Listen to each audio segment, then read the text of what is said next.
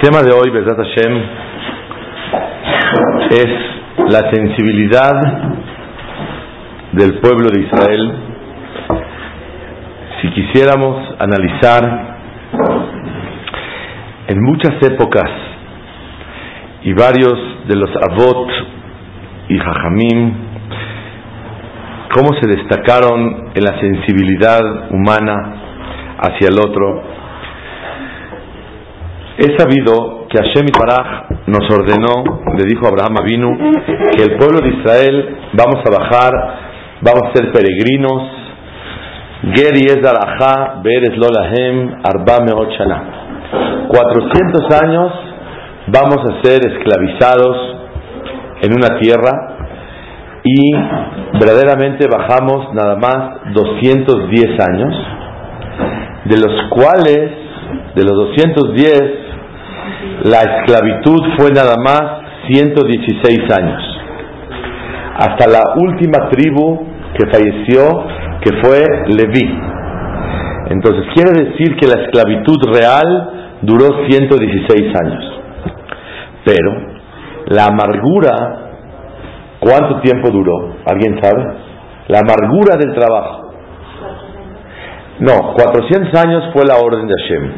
Pero bajamos nada más 210.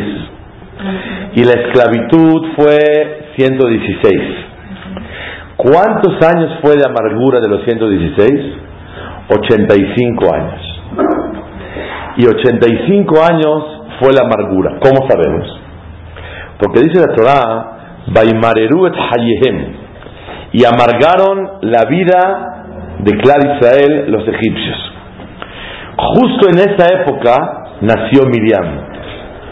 Y por eso le pusieron a Miriam amargura. Y realmente es algo sorprendente. ¿Qué quiere decir amargura? En Miriam en hebreo se oye muy bonito. Pero a ver en español, llámale a una persona. Amargura, amargura, amargura. Está fuerte. Entonces, ¿qué quiere decir Miriam? Amargura. Amargura se le dice a Miriam, ¿por qué? ¿Por qué le pusieron ahí a Miriam? Dice el Midrash, porque ella nació en la época que le empezó al pueblo de Israel a tocar la amargura de la esclavitud. La esclavitud fueron 116 años y verdaderamente bajaron 210. Y la esclavitud fue 116 y la amargura duró 85 años. Entonces, por la amargura que Am Israel estaban sufriendo, Amram y Yocheved le llamaron a su hija Miriam. Amargura, ¿cómo estás? Amargura, te queremos mucho. Amargura, toda la vida le llamaron Miriam. ¿Por qué justo le llamaron la tribu de Leví, Amram y Yocheved, Miriam? Dice el Midrash, porque he sabido que la tribu de Leví no fue esclavizada. No fue esclavizada para nada. Solo, las demás tribus fueron esclavizadas. Pero la tribu de Leví, para nada. Como ellos estaban exentos de la esclavitud, le llamaron a su hija amargura para asociarse con el dolor de sus hermanos. Miren qué cosa tan maravillosa.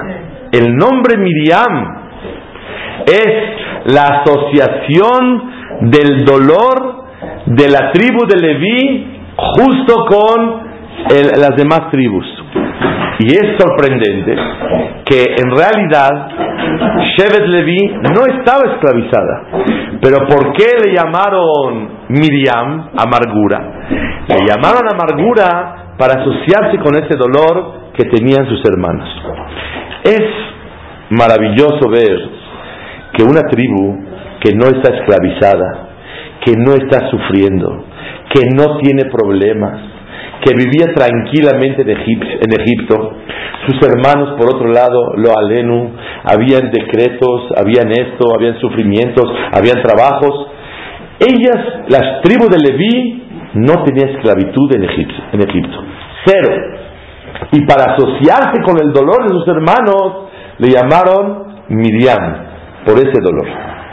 Algo más profundo vemos que también Leví tuvo tres hijos. ¿Cómo se llaman los hijos de Leví? Gereshon, Kehat, Umbrari. Dice el Midrash, Gereshon, para asociarse con sus hermanos, Gersham, fueron peregrinos ahí. ¿Y por qué Kehat? Porque tú en Shinehem Merov Ellos estaban, se mordían los dientes del dolor, del coraje de que sus hermanos estaban esclavizados. Merari, porque les van a amargar la vida a sus hermanos. Ellos se asociaron con el dolor de sus hermanos por medio de, las, de los nombres de, los, de, las, de, la, de las ramas, ramificaciones más grandes de Shevet Levi. Gereshon, Kehal, Umrari. Esto nos indica a nosotros que a pesar de que una persona en la vida no está sufriendo y está libre de cualquier problema, pero si tus hermanos están sufriendo mucho, automáticamente tienes tú el deber de sensibilizarte y asociarte con el dolor que tienen ellos.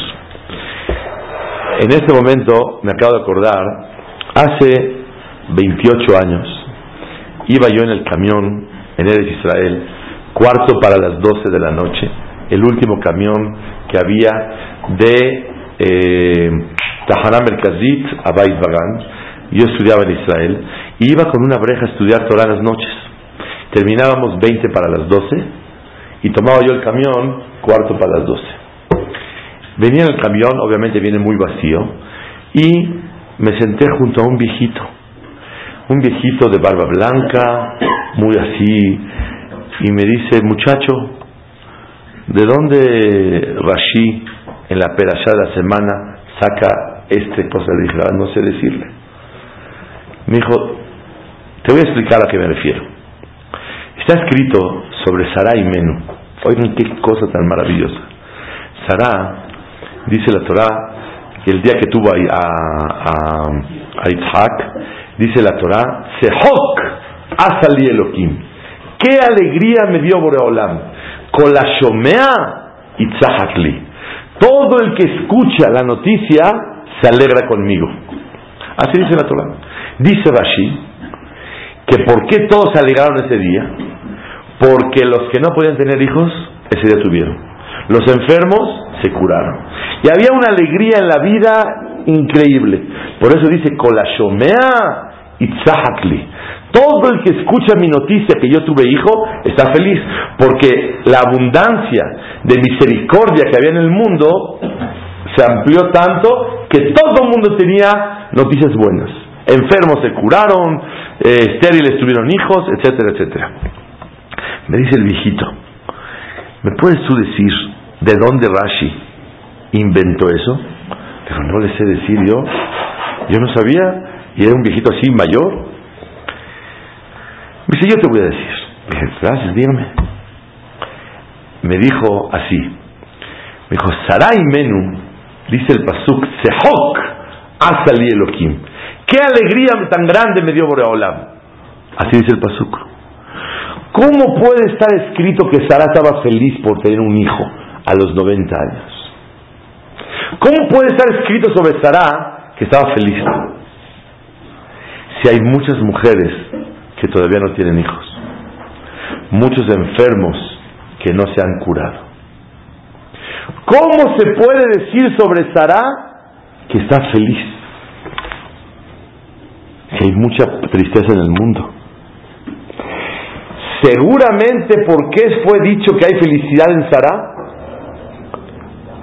Porque todos se curaron y todos tuvieron hijos. De ahí Rashi aprende que todos se curaron. Porque para que diga la Torah sobre Sarah que estaba feliz de la vida, es porque no había sufrimiento alrededor de ella. Vale la pena, ¿no? Dice el camión, y vale la pena estudiar con esa jabruta. Lo que estudié con ese abrej ya se me olvidó. Pero lo que oí del viejito en el camión no se me olvida. Aprendemos de aquí la sensibilidad del pueblo de Israel. No puedo disfrutar cuando el otro está sufriendo. No puedo. Está sufriendo el otro. El otro tiene el mismo problema que yo. ¿Yo cómo puedo gozar íntegramente si el otro está sufriendo? Entonces, por eso sobre Sara dijo, Sejoka Salí. Shevet Levi, la tribu de Levi, no, pude, no podía estar escrito sobre ellos, sino un nombre de asociación con el dolor de los demás. Por eso le llamaban a Miriam, Miriam, amargura. ¿Para qué cada vez que le llamaban a ella su nombre, amargura, amargura, amargura, se acuerdan del sufrimiento de sus hermanos?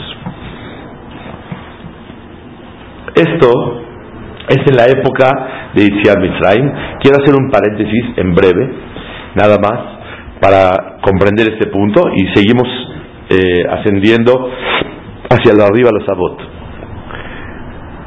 Está escrito en Jobash de Barim que la esclavitud en Egipto se llama Kura Barzel. ¿Qué es Kura Barzel? Crisol. ¿Qué es crisol? Es un, un recipiente a donde se funden los metales, el oro, la plata, el cobre, y le das forma muy bonito. Es el crisol. Hashem Baraj define que la entrada a, a, a, Mitzrayim, a la esclavitud, es meternos al crisol. ¿Qué es eso? Vemos que no es nada más un castigo el bajar a Mitzrayim. Porque Abraham y dijo, ¿cómo sé que me vas a dar la tierra de Israel? ¿Cómo sé? Y él dudó, Borobalá dijo, ah, los vamos a castigar a bajar a Egipto. ¿Qué tú crees que es justo? ¿Que paguen hijos, nietos, bisnietos, nietos por el abuelito? No es correcto. Que cada quien pague su deuda. No es pagar una deuda, sino hay una falta en el pueblo de Israel, ser más sumisos ser más obedientes. Y cuando Abraham vino el patriarca, le faltó ser más sumiso y, más eh, dependiente de Hashem y confiar más en Hashem, Boreolam a sus hijos nos ayuda a perfeccionar esta debilidad. Y para hacernos más obedientes, más sumisos, más doblegados, nos mandó esclavitud unos buenos años.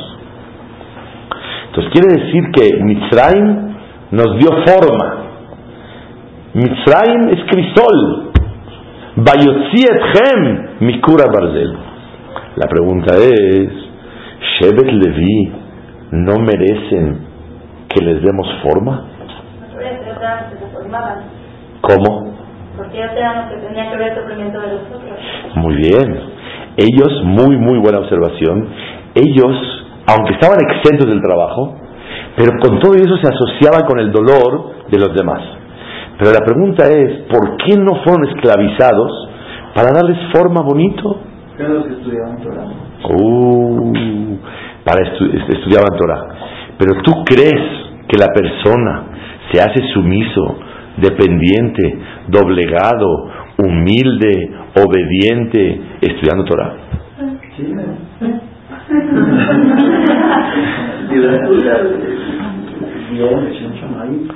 Ya no tengo lo que decir. Baruch Hashem, después de varios años, ahora ya entiendes que estudiar Torah no es un instructivo nada más. El estudiar Torah te cambia la forma de ser. Estudiar Torah te hace otra persona. En otras palabras, sumiso, obediente y doblegadito es por dos cosas. O con ladrillos o con Gemara. Esto. Encontré un Zohar a Kadosh. No importa, pero estudiaban Torah. O sea, que, eh, Torah se ve al P. Torah se ve al P. No, muy buena observación. Pregunta el Señor que por qué, cómo, cómo podemos decir que había si todavía Torah se ve al P. Sí había. Y está escrito en el Ramban en Perashat Bereshit que la Torah oral, no la historia, se la dio Boreolam toda a Adam Arishon. Adam se la dio a Lemech, el papá de Noah. Lemech se la dio a Noah. Noah se la dio a Abraham. Sí, pero hasta abajo, o sea, Hashem seguro, pero hasta Abraham llegó, porque tenía 48 años Abraham cuando falleció Lemech. Abraham se le enseñó a Isaac y a Jacob. Jacob a, a, los Shevatim, Shevatim, y siguieron estudiando Torah. ¿Cómo había yeshivot? La yeshiva de Shem Ba'eber. ¿Qué estudiaban? Entonces, la Torah Badai, ¿sí? la Torah seguro la tenían y se fue transmitiendo de generación en generación. Pero no historia de Torah. ¿Qué pasó? ¿Qué pasó? Eso no pasó nada todavía. En la, profundización en, los conceptos y en las mitzvot de la Torah. La tribu de Leví no quiso trabajar. Para o los sobornó con dinero primero. ¿No quieren trabajar? Les pago. ¿A cómo pagan la hora? a 100 pesos, yo les doy 500 pesos por la hora. Y todo el mundo estaba pero motivadísimo trabajando. Y trabajaron y trabajaron. La única tribu que no aceptó es Leví. Yo la verdad yo quiero estudiar Torah. Y por eso ya después no se siguió la esclavitud forzada. Pero hay una pregunta, esa fue la historia cómo se dio. Pero verdaderamente cómo la tribu de Leví estaba exenta del crisol si el crisol nos da forma bonita, hay calor de fuego y hay calor de Torah. Y hay Homer y Levenim, ¿qué es Homer y Levenim? Eh, ladrillos y chapopote. Y hay Calvahomer, Belibun il estudio de Torah. El Zohar Akadosh dice, Behomer u Bilbenim con chapopote y con ladrillos. Adau dichtiv bekal homer belibun il Dice Zohar Kadosh. Hay gente que necesita ladrillos para doblegarse, ser sumiso, obediente, y hay gente que con el calvajomer, con el estudio de la Torah, se convierte en sumiso y obediente y doblegado.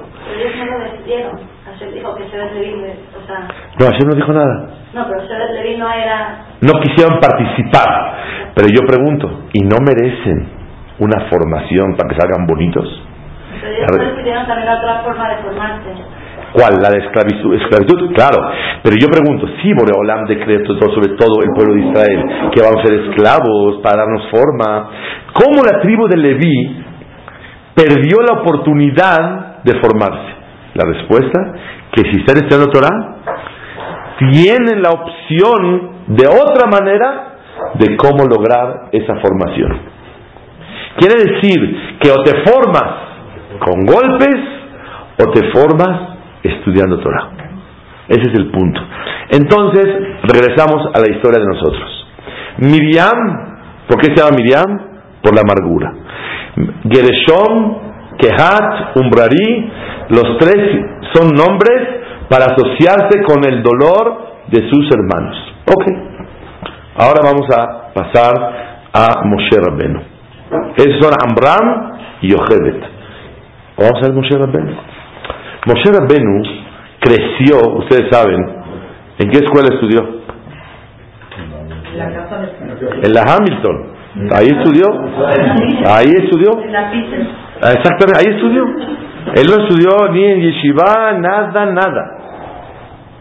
Y él creció ahí, y seguro hablaba inglés, o no sé qué tanto le enseñaron. Y él salió un tzaddik porque su mamá fue su nodriza, y le inculcaba ir a chamá y musar todo. Y Moshe cuando salió a ver a sus hermanos, tenía el 12 años, dice el Ramban.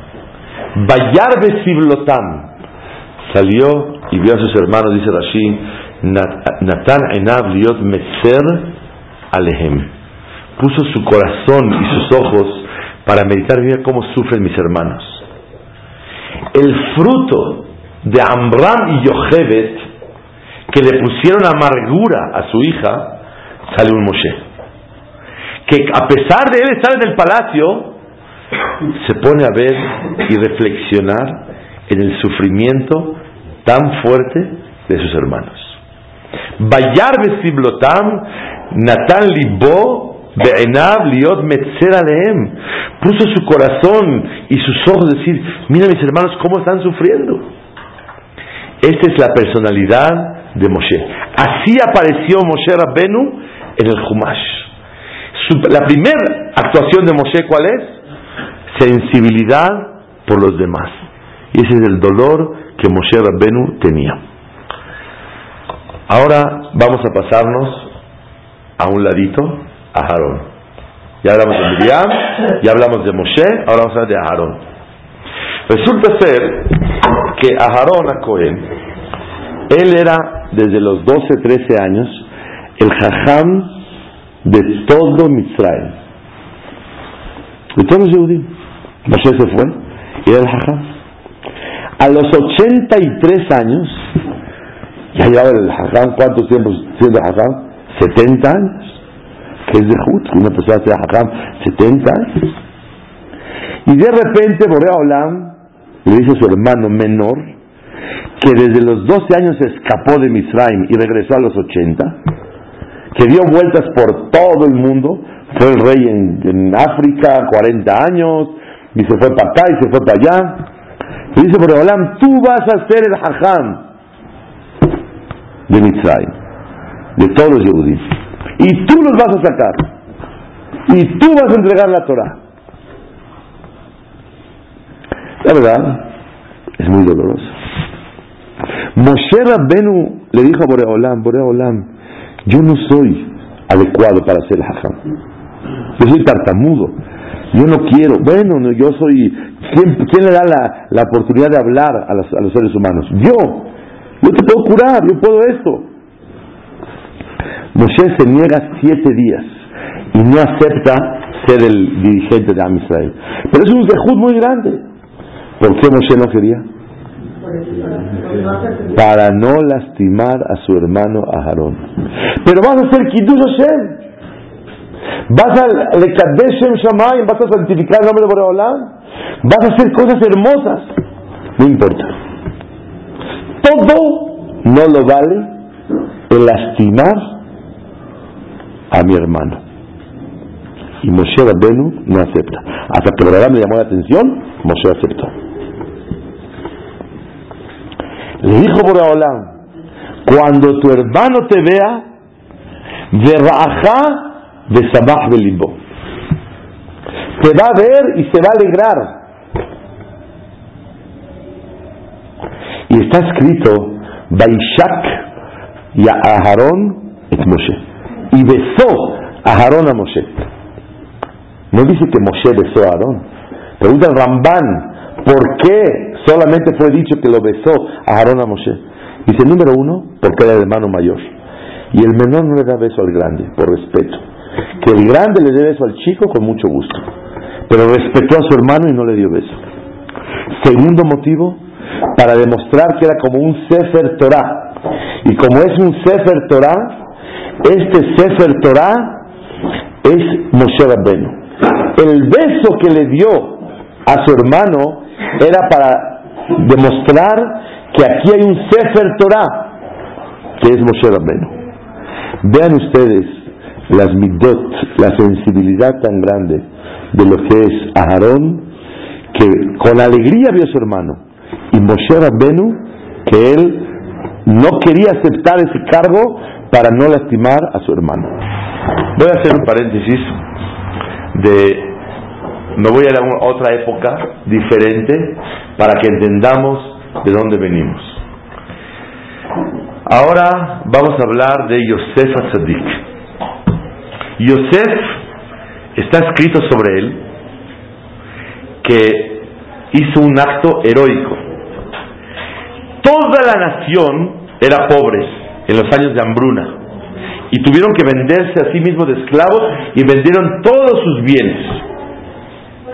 Y Yosef decidió hacerlos errantes a todos, peregrinos. Los que vivían en el norte de Egipto los bajó al sur, los del sur al este, el este al oeste, y los movió a todos. Dice el Pasuk, Betha'am le arim. Y a todo el pueblo de Egipto los cambió de todos los lugares. ¿Para qué lo hizo? Naturalmente, para demostrar poder. Usted aquí ya no es dueño. Usted se le va para acá, este para acá, este para acá, para acá allá, y acabó con todos. Dice el Jajamim en el Midrash, ¿por qué Moshe Rabbenu lo, Yosef lo hizo? Porque sus hermanos eran peregrinos, eran visitas en Egipto. Y todo el mundo le va a señalar, mira, estos son de afuera, no son de aquí. Para que no los lastimaran y los vieran de menos, movió a todos los egipcios, ahora sí nadie está en su lugar. Para cuidar el honor de sus hermanos, Yosef hizo lo que hizo. ¿Y por qué digo que es un acto heroico? Porque ¿con quién estamos hablando? Con hermanos que lo lastimaron hasta lo máximo que puede existir en la vida. Una indignación, intento de asesinato, venta, secuestro. Les rogaba que por favor lo cuidaran, que lo saque adelante. Nada. Los hermanos no aceptaron nada. Sin embargo, Yosef posteriormente cuidó el honor de ellos. No nada más no los lastimó, cuidó el honor de sus hermanos. Cambió todo un país entero para conservar el honor de sus hermanos. Vemos aquí nuevamente una sensibilidad muy grande por conservar el honor de los demás. ¿Y el honor de quién, señoras y señores? De quien te hizo mucho daño en la vida. Muchísimo daño. Pero no estoy de acuerdo contigo. ¿Por qué? Le hicieron un favor. Era un muchachito de 17 años, se convirtió en el virrey del planeta. ¿Qué honores? Le dieron coche, le dieron eh, eh, eh, collar, le dieron anillo, también le dieron muchacha, es lo de menos. Lo principal le dieron coche, le dieron de todo. También muchacha le dieron, se casó, tenía todo el poder, tenía toda la riqueza. ¿Qué daño le hicieron? Salió todo perfecto. No. Yosef seguía lastimado. ¿Pero por qué? Si todo fue bueno. Cuando falleció Jacob, se acercan los hermanos de dijeron a Yosef, Ana, sana, pesha jeja, de hatatán, maluja. Por favor, perdona a tus hermanos. Así dijo papá. Ellos temían que Yosef iba a actuar y, hacer represalias en contra de ellos. Claro que no, no existió. Pero Yosef, ¿qué les contestó? Atem hashavtem leva. Ustedes pensaron mal contra mí. Pero no pasa nada. A Elohim hashavale tova. A Kadosh lo hizo para bien. No se preocupen. Yo les voy a mantener. ¿Qué se entiende de esta forma de contestar de Yosef? ¿Estaba sentido o ya estaba curado? Sentido. ¿Cómo te das cuenta? ¿Por qué no los perdonó? Porque nunca expresó un perdón claro. Y así dice Rabenu Bahya. Rabenu Bahya dice que nunca vimos que Yosef los perdonó. Entonces, ¿qué lloró? Lloró de sentimiento, de dolor, se le abrió la herida, de, de qué tristeza que sus hermanos duden de él, que vaya a, a, vengarse de ellos. ¿Quiere decir la palabra los perdonó? Sí, Señor. Yosef nunca expresó un dolor, un, un perdón. Yosef, mira, mira, ustedes pensaron para mal, pero Hashem lo hizo para bien, etcétera, etcétera. Pero perdón nunca dijo. Y por eso ha escrito que hubo los diez Arugem Malhut, mataron a diez hajamim grandes, cada uno para perdonar una de las diez tribus. Para acabar pronto, ¿Yosef estaba dolido o no estaba dolido? Seguro que estaba dolido. Inclusive, esta semana analizamos en la mesa, en su casa con la familia, ¿por qué Yosef no perdonó? Si le fue requete bien, ¿qué, qué, qué tiene adentro de él? Entonces, unos me contestaron que él podía perdonar porque le fue muy bien, pero espiritualmente los logros que pudiera haber obtenido estando él junto a su padre 22 años no se comparan a lo que logró estando solo en Egipto. Y eso no lo podía perdonar. Le dolía tanto que no creció espiritualmente como pudiera haber crecido estando al lado de su padre. Y eso le dolía y no le permitía perdonar. Pero uno de mis hijos me dejó una respuesta muy bonita. Que realmente a Yosef se le comprende y se dificultó, se dificultó perdonar. ¿Por qué? Porque él vio que no era un perdón auténtico, era un perdón por interés, que no se vaya a vengar de nosotros. Si llegan en vida de su padre, oye, hermanito, manito, ¿sabes qué? Borrón y cuenta nueva. Estuvo bien feo lo que te hicimos. Te queremos mucho. Nos dimos cuenta que todo es bien. Perdónanos de corazón. Y de hoy en adelante ya borró otra cosa. Pero cuando una persona se viene todos juntos y hablar por interés, que me van a hacer, que me van a quitar, hasta el, dolor se prende otra vez. Porque no es una, un perdón sincero, es un perdón por el interés de conservar la, el éxito, la tranquilidad y que no se venga de ellos. Realmente, Yosef, tenemos que saber, hay dos cosas cuando una persona agrede al otro. Uno, el daño que le ocasionas. Dos, la actitud hacia ti. El daño no tiene que perdonar, le fue muy bien en la vida. Pero la actitud en contra de él siempre le dolía a Yosef. Entonces Yosef seguía dolido o no seguía. Sí seguía. Entonces, cómo él buscó el honor de sus hermanos y los movió a todo el país para que no hablen mal de sus hermanos. Vemos de aquí nuevamente el punto que estamos estudiando el día de hoy. La sensibilidad del pueblo de Israel. ¿Que qué? Que aunque yo soy dolido y aunque me hizo daño, yo busco su honor y su respeto y no me vengo de eso. Es una cosa pele que Yosef Atzadik lo haya hecho. Ahora vamos a pasarnos arriba de Yosef. ¿A quién quieren que agarremos? ¿A Jacob? ¿A Rahel o a Lea? Vamos a ver con Jacob. Jacob. Está escrito que salieron gemelos. Jacob con Esaf.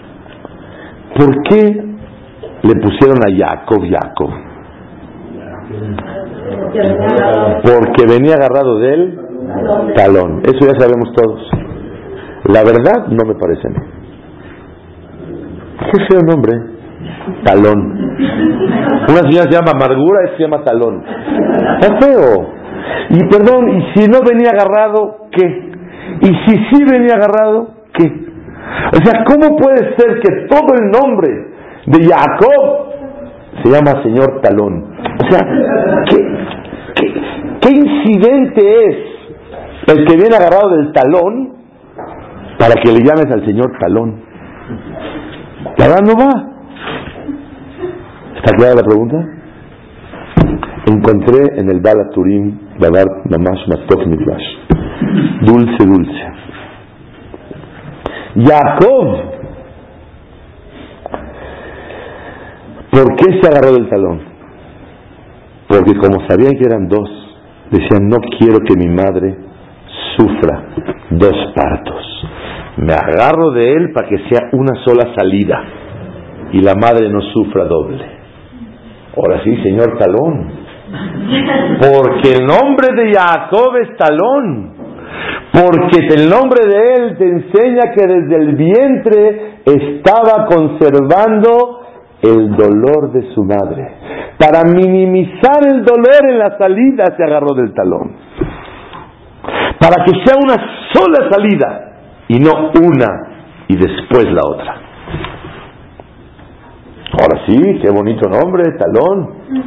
Señor Talón, ¿cómo está usted? Señor Jacobo, es un talón. ¿Por qué? Porque el talón simboliza el, la, el, la sensibilidad para no lastimar al otro. A pesar de que se estaban matando allá adentro. Pero no tiene nada que ver. Yo no quiero lastimar a mi madre que sean dos salidas, dos partos. Un parto largo es menos doloroso que dos. Voy a contar una historia eh, muy difícil que es una lección muy grande en la vida. Había un jajam hace como 100 años, 90 años, 100 años, se llamaba Baruch Ber. Él escribió un libro que se llama Birkat Shmuel. Baruch tenía una hija que se le dificultaba Shidujim. No encontraba bien su Shiduj tan rápido. Entonces, Baruch Hashem consiguió un muchacho, alumno de él, una luz de Torah. Estaba muy contenta ella, muy contenta él, pero resulta ser que la costumbre en esa época era que los novios, cuando son novios, después de comprometerse, cada uno vive en otra ciudad. Entonces mandaban al muchacho a estudiar a otra ciudad. Y el muchacho se comprometió y se fue a vivir a otra ciudad. Dos meses, seis meses, el tiempo del noviazgo, en el que juntan el dinero para casarse. Total, se fue el muchacho. Y su suegro le había regalado un sombrero bonito. Siempre el, los el Steimel, el sombrero así de peluche, así bonito, le regala el suegro. Y también le regaló una capota, una bata larga, así bonita. El suegro lo regala. Y el muchacho estaba estudiando lejos y de repente le manda un paquete a su suegro, regresándole la capota y el sombrero y una carta que muchas gracias por todo, pero finita la comedia. Hasta aquí llega todo. Y estaban todos llorando, pues cómo, estaban muy contentos todos, esto, lo otro, etcétera, etcétera. Resulta ser que había un gran hombre en esa ciudad que se enamoró del muchacho y tenía mucho dinero. Y entonces le ofreció que si se casa con su hija, le va a dar esto y le va a dar el otro, y le promete un Steller, le promete una, una, una, una, un puesto muy importante. ¿La que no se podía casar? No, el muchacho este. No, pero la que estaba metiendo la hija se. No, no, no. La muchacha que no se podía casar, yo estaba comprometida con ese muchacho. Pero el muchacho se fue a estudiar, y al irse a estudiar, le gustó al otro señor y lo sacó. Qué gran rasha. Total, le ofreció esto, le ofreció el otro. Estaba el muchacho feliz de la vida. Entonces mandó el, el, sombrero y mandó la capota y se acabó todo. A los pocos días le llega una carta a su maestro. ¿Quién la manda? El muchacho que si pudiera mucha molestia, si le puede mandar un, una teudá, un diploma de que es un gran jajam, el muchacho, porque le ofrecieron un puesto para cuando se case, pero necesita una recomendación y pues nadie lo conoce bien como él. Que si le puede mandar una, un certificado de esto del otro. Sí, señor. ¿Quiere que también la historia o la dejo ya? Total, le dice, ok. El suegro lo ve, claro que con lágrimas, y se siente a escribir un certificado y le pone ta, ta, ta, ta, los mejores adjetivos calificativos. Arab, Gaon, Oker, Arim, Sinai, todo lo mejor. Y después fue con tres alumnos de él como un bedín. Para que chequen si verdaderamente disminuyó en los honores que merece por el coraje y el dolor que tenía. Dijeron, no, usted escribió muy bien. Entonces ya le dieron a Escamá, que escribió muy bien, y estaba tranquilo el jajá. Ese es el gadlut, la grandeza de Israel. Cuentan que Baruch Ber, ese jajam, era un tzadik, y no dejaba que le tomaran fotos. ¿Por qué? Porque el alpi y Kabbalah, cuando toman foto, te quitan una capa de Tselem Elohim, así de una luz que tenemos del ser humano. Nosotros estamos en esos niveles. Y él no dejaba que tomaran foto. Yo recuerdo cuando tenía 15 años, yo fui a Israel con la Yeshiva que y nos tomaron foto. Y al tomarnos foto con el stapler, yo me paré atrás de él y un amigo mío me la tomó. Y el stapler se enojó, pero no me regañaron a mí, sino a mi amigo que me la tomó a mí. Yo estaba atrás del jaján. Y cuando nos regañó, nos dijeron que no vayamos a develar el rollo. Pero no hicimos caso. Fuimos a develar el rollo, pues, hasta la foto. Pues todo el rollo estaba borrado. No salió el rollo para nada. Y ahí yo, cre a los 15 años, dije, hay que tener emunah jajamín y obedecer a jajamín. Y el Stapler no dejó que se, se develara el rollo. Baruch escuchen qué cosa tan infla. Él no dejaba tomar fotos, pero estaba estudiando y de repente había un, una persona abajo de su mesa y que lo cacha. ¿Qué está haciendo aquí? Listo con una cámara para tomarle fotos al hajam. Y el hajam empezó a regañarlo. ¿Cómo te atreves a tomarle fotos? Dijo, le voy a decir la verdad. No tengo para comer. Y como sé, sé que usted nunca ha tomado fotos, si yo saco una, me va a ir muy bien. Dice, ¿qué? ¿Un Yehudí va a tener Parnasá por mi foto? Con mucho gusto. Toma una foto. Espérame un segundo. El Hassan era un genio y tenía todo revuelto los libros. Acomodó los libros, sacó un poquito de agua, se mojó las peot, las acomodó bonito. Él tan genio era que el sombrero tenía, se sentó encima del sombrero. Entonces sacó el sombrero, levantó el pie, acomodó el sombrero y se lo puso bonito y agarró el libro y dijo, ahora sí dispara. Y es la única foto que tenemos de Baruch Ber. La que sacó el Señor está abajo de la mesa.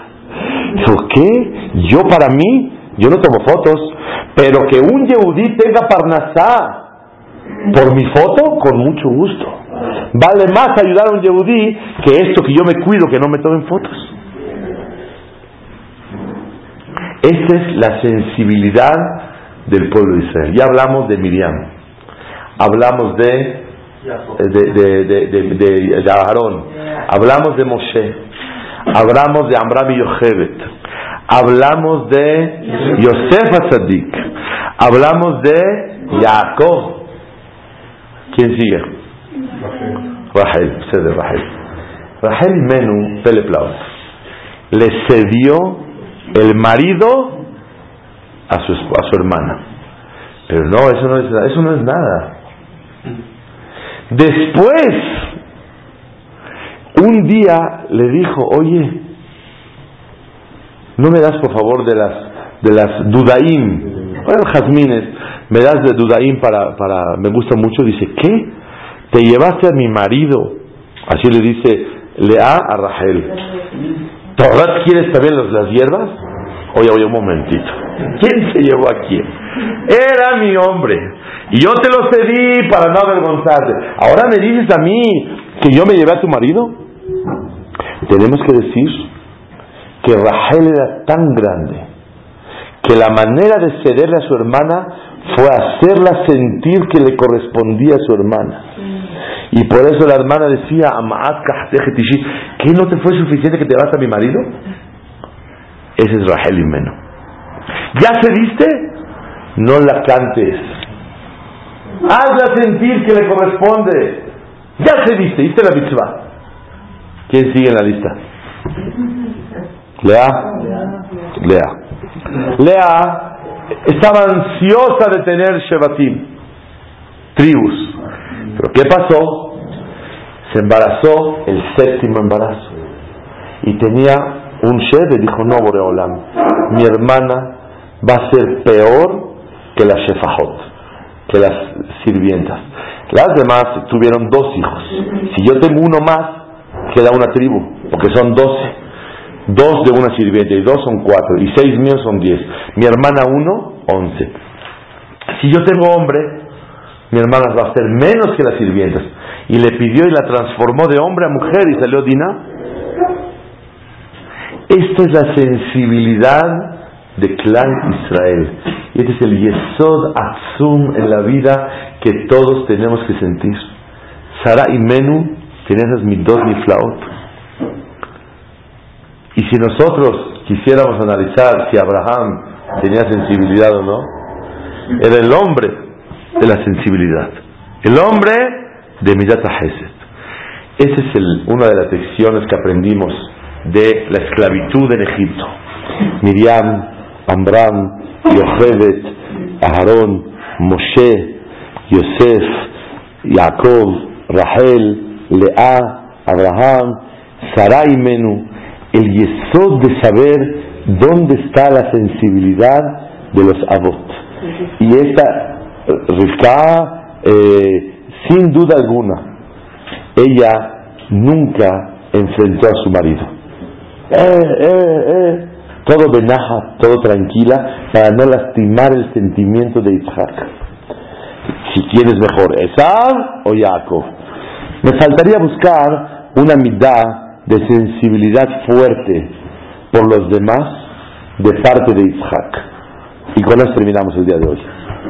¿A alguien se le ocurre una, un aspecto o un episodio de la Torah donde aprendemos la sensibilidad tan grande de Isaac? Muy grande para los demás. Está un poco difícil. Dice la Torah Salió, dice Rashi, ¿de dónde venía Isaac? Cuando falleció su madre, le fue a traer a otra esposa para su papá Abraham. ¿Quién era? Hagar. Nuevamente se la fue a traer. ¿Qué hijo le va y le trae la señora a su papá? Si apenas aceptan que se case el papá. Pero que vaya él a hacer el shidduch a su papá, es la sensibilidad de mi dotovot que hay en los sabot. Hashem de que tengamos el zehut de pulir nuestras midot, cuidar el honor, inclusive de aquellos que te han lastimado. Es el secreto. Y tratar de sensibilizarse es imposible que no nos alegremos cuando hay sufrimiento en el mundo. Porque así es la vida, ¿qué se puede hacer? Hay sufrimientos, pero hay que alegrarse. Pero por lo menos alégrate cuando está alegre tu amigo. No te pido que, que, dejes de ser feliz cuando el otro sufre, pero cuando el otro es feliz, alégrate con él de Emet. Sufrir con el otro es más fácil, no es tan difícil. Pero alegrarse con el otro es más difícil. Entonces Hashem nos el de poder tomar esta mitad tan bonita, de tener la sensibilidad del pueblo de Israel.